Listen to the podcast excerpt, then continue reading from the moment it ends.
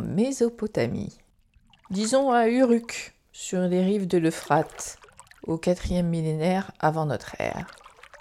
Raji, encore lui, me diriez-vous, enfin un autre, descend au fleuve de bon matin. Son maître attend impatiemment une cargaison de marchandises, et cela fait près de dix jours à présent que Raji passe ses journées à regarder le balai des Kufas sur le Frat. Un Kufa est un coracle, nom donné à une embarcation de forme ronde usitée en Mésopotamie. Ces petits ou grands paniers de roseaux tournent et tournent sur le fleuve, le tout ayant un effet hypnotique sur Agi, à moins qu'il ne s'agisse euh, de l'ennui. Il s'est en effet endormi alors même que la ville ne fait que se réveiller. L'histoire ne retiendra pas si un filet de bave coulait entre ses lèvres quand on vint le secouer énergétiquement, le cufa tant attendu étant enfin arrivé. Ce qui est certain, par contre, c'est que Raji ne se lève pas. Il s'assied, croise ses jambes, pose devant lui sa tablette d'argile et empoigne son calame, mince roseau taillé. Raji est prêt. Les marins, puis les porteurs, soulèvent la marchandise, se la passent, la hissent hors du bateau, puis entament l'ascension de la rive qui conduit à la maison du maître. Chaque objet, chaque denrée, fait une halte devant Raji, qui prend connaissance de la qualité au sens propre de ceci et de la quantité, avant que de graver toutes ces informations sur sa tablette d'un coup de roseau pointu dans l'argile. Un dessin préétabli pour un plan d'amandier, un autre pour cette viande séchée incomparable, etc., etc.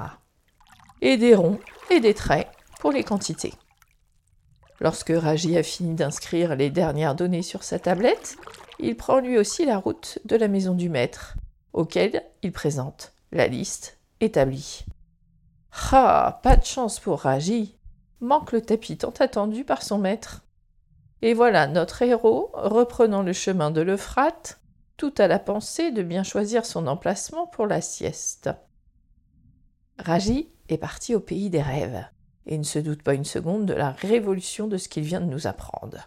Cela fait maintenant longtemps que les Mésopotamiens utilisent cette méthode de compte imagé, et ce, d'après les historiens, trois millénaires avant l'invention de l'écriture en elle-même.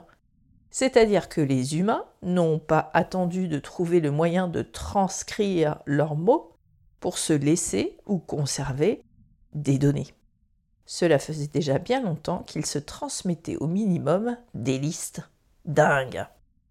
Puis évidemment, les humains ont écrit de véritables textes à présent, avec des mots, plein de mots, qui n'ont pas tardé à tenter de rendre plus courts en les abrégeant, comme avec la sténographie, par exemple, ou en créant des acronymes. La notion d'aller plus rapidement au fait a d'ailleurs grandi à travers les âges, en raison des temps et suivant les domaines. Dans la littérature, par exemple, fit des raccourcis. Si chaque mot a un sens, chaque mot a sa place. Mais dans certains domaines, la dilution des mots est inutile, voire nocive au contexte. Prenons par exemple le Bureau américain du recensement. En 1890, il cherche une solution pour traiter au plus vite ces informations sans avoir besoin d'innombrables bottins rempli de laïus inutiles, encadrant des chiffres ou informations qui deviennent alors imbuvables. Alors il lance un appel d'offres pour trouver une solution. Et heureusement, Hermann Olrith est là. Il crée un outil révolutionnaire qu'il appelle sobrement la carte perforée, capable de regrouper des dizaines d'informations et surtout d'être traitée par une machine à statistiques qui fait alors des calculs fulgurants.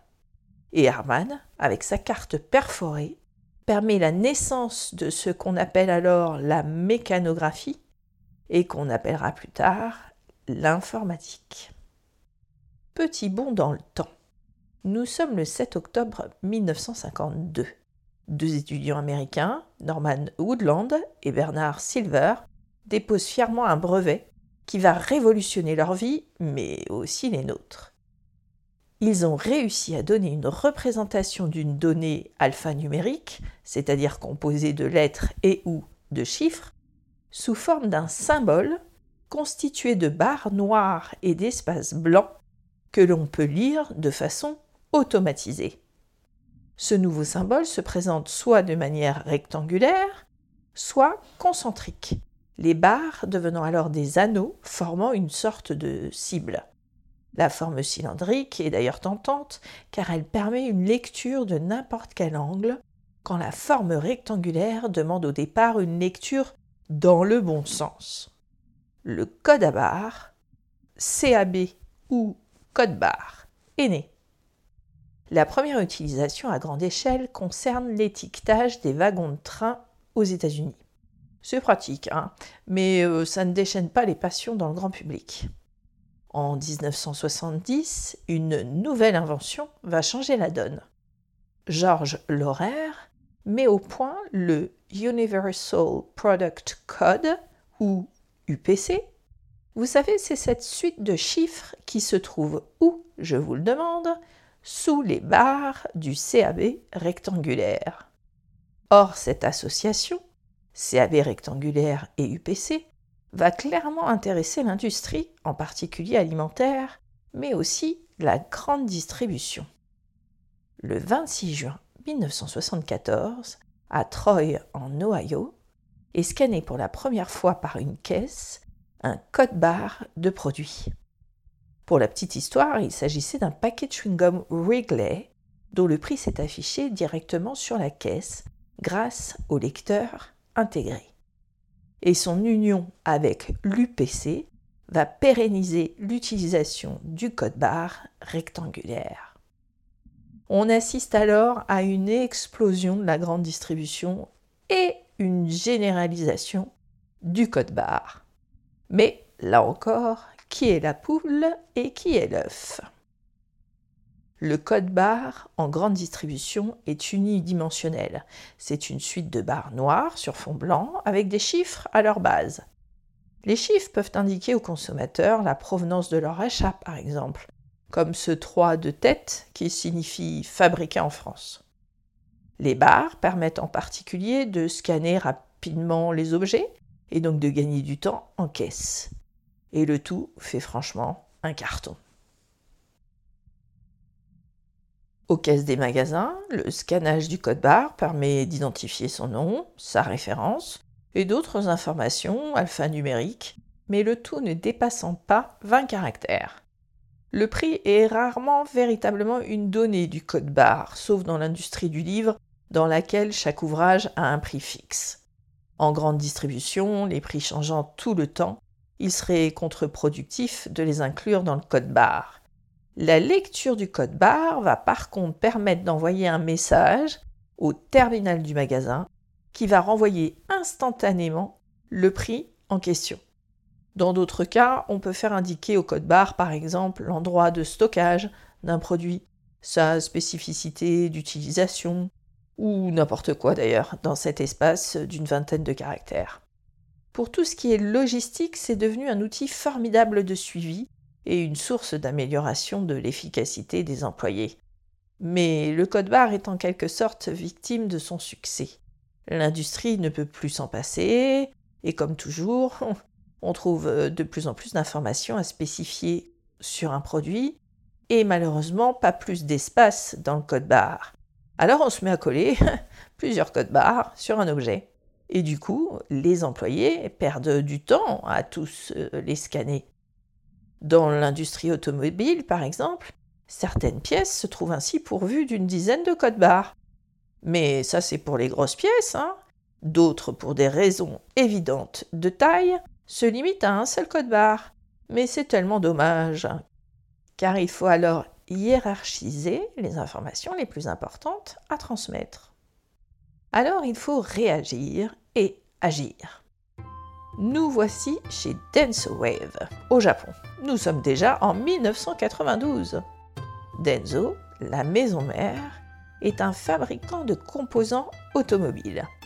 Sa filiale, Denso Wave, qui nous intéresse, s'occupe, entre autres activités, du système de traçage des pièces de Denso afin qu'elles puissent voyager de leur création à leur voiture finale, accompagnées de toutes les informations qui peuvent être nécessaires à leur bon fonctionnement ou leur traçage tout simplement.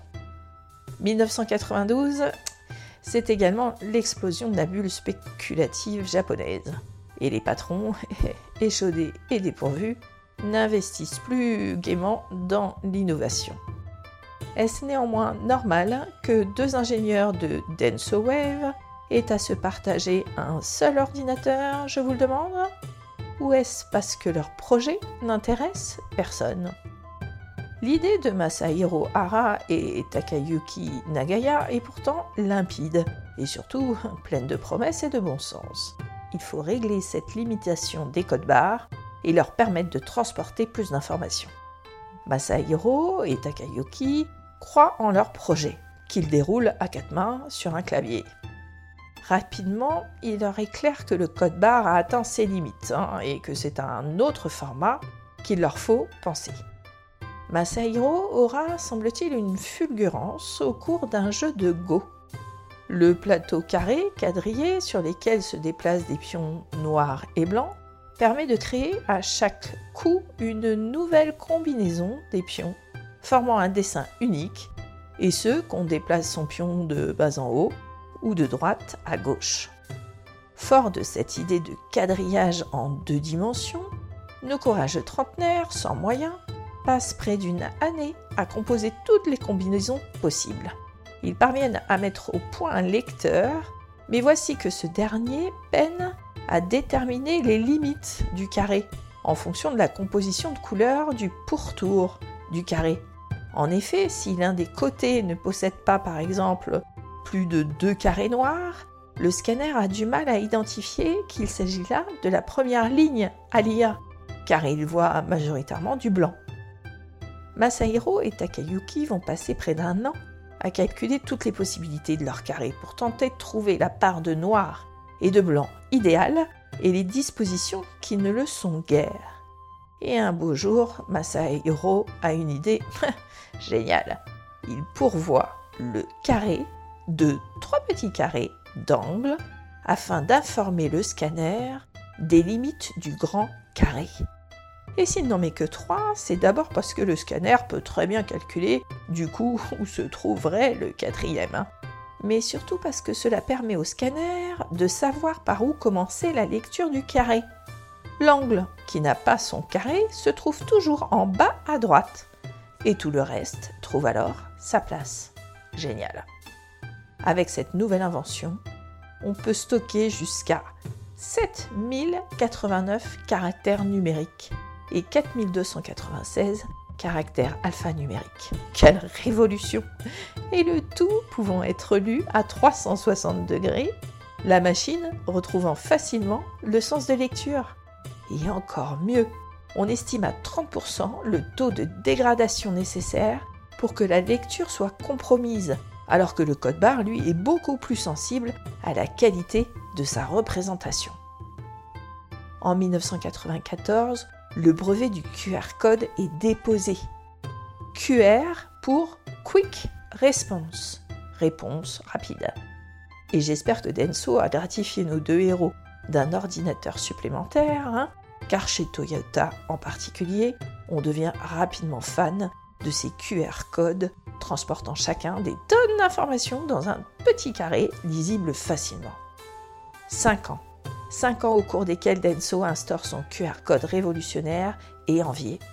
Et en 1999, le QR code est rendu public sous licence libre. C'est la folie au Japon, qui s'empare de cet atout technologique avec passion. Le géant Google, sous les traits de Sean Owen, est tellement conquis de cette méthode permettant un passage du papier au numérique qu'il met en place une équipe pour construire un lecteur de QR code installable dans un téléphone portable. La tâche est tellement immense et passionnante qu'il met cette recherche en open source, c'est-à-dire qu'il permet à toutes les bonnes volontés de venir travailler sur le sujet. Et ce sont donc 140 mordus de technologie qui s'efforcent de trouver le sésame. Car c'est tout le problème de la partie publique du QR code Il sort à une époque où les téléphones ne servent encore qu'à téléphoner, avant de permettre les photos, puis d'avoir des applications. Mais même lorsque le premier lecteur de QR code est enfin intégré à l'iPhone en 2010, les problèmes de connexion, encore lentes à l'époque, font se détourner de cet incroyable outil. Les avancées technologiques vont faire garder espoir à la team QR code, qui reçoit quand même en 2014, soit 15 ans après avoir rendu public son utilisation, le prix du public dans le cadre du prix de l'inventeur européen, figurez-vous, dans la catégorie inventeur non européen, bien sûr. Car on s'en sert toujours un peu quand même de ce QR code, comme le jeune public qui l'utilise sur TikTok pour suivre quelqu'un de nouveau. Les smartphones proposent d'ailleurs tous à présent un lecteur de code QR intégré à leur appareil photo. Et le malheur des uns faisant toujours le bonheur des autres, c'est grâce à la récente pandémie que le QR code a enfin trouvé ses lettres de noblesse internationale et pour tous les âges cette fois.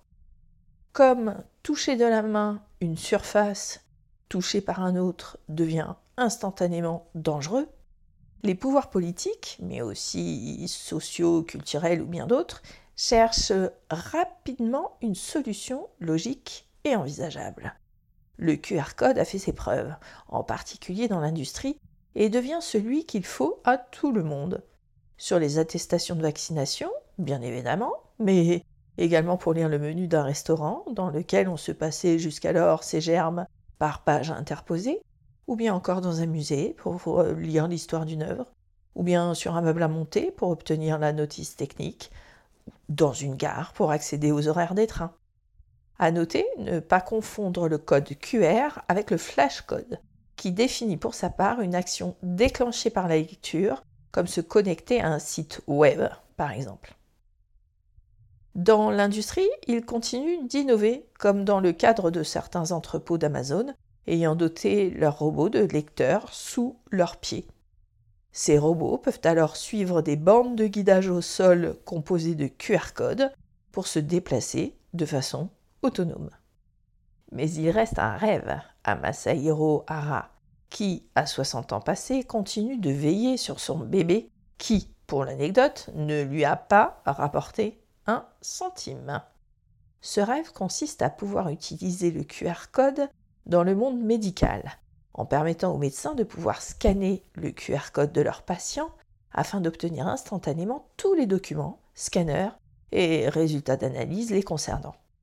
Dans ce cadre, il faut que Masahiro découvre la façon d'inclure des images dans son carré magique, et plus seulement des éléments alphanumériques.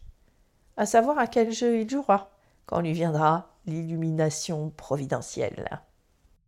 À bientôt mes punaises prochain épisode. Mais d'où viennent ces noms d'entreprises, punaise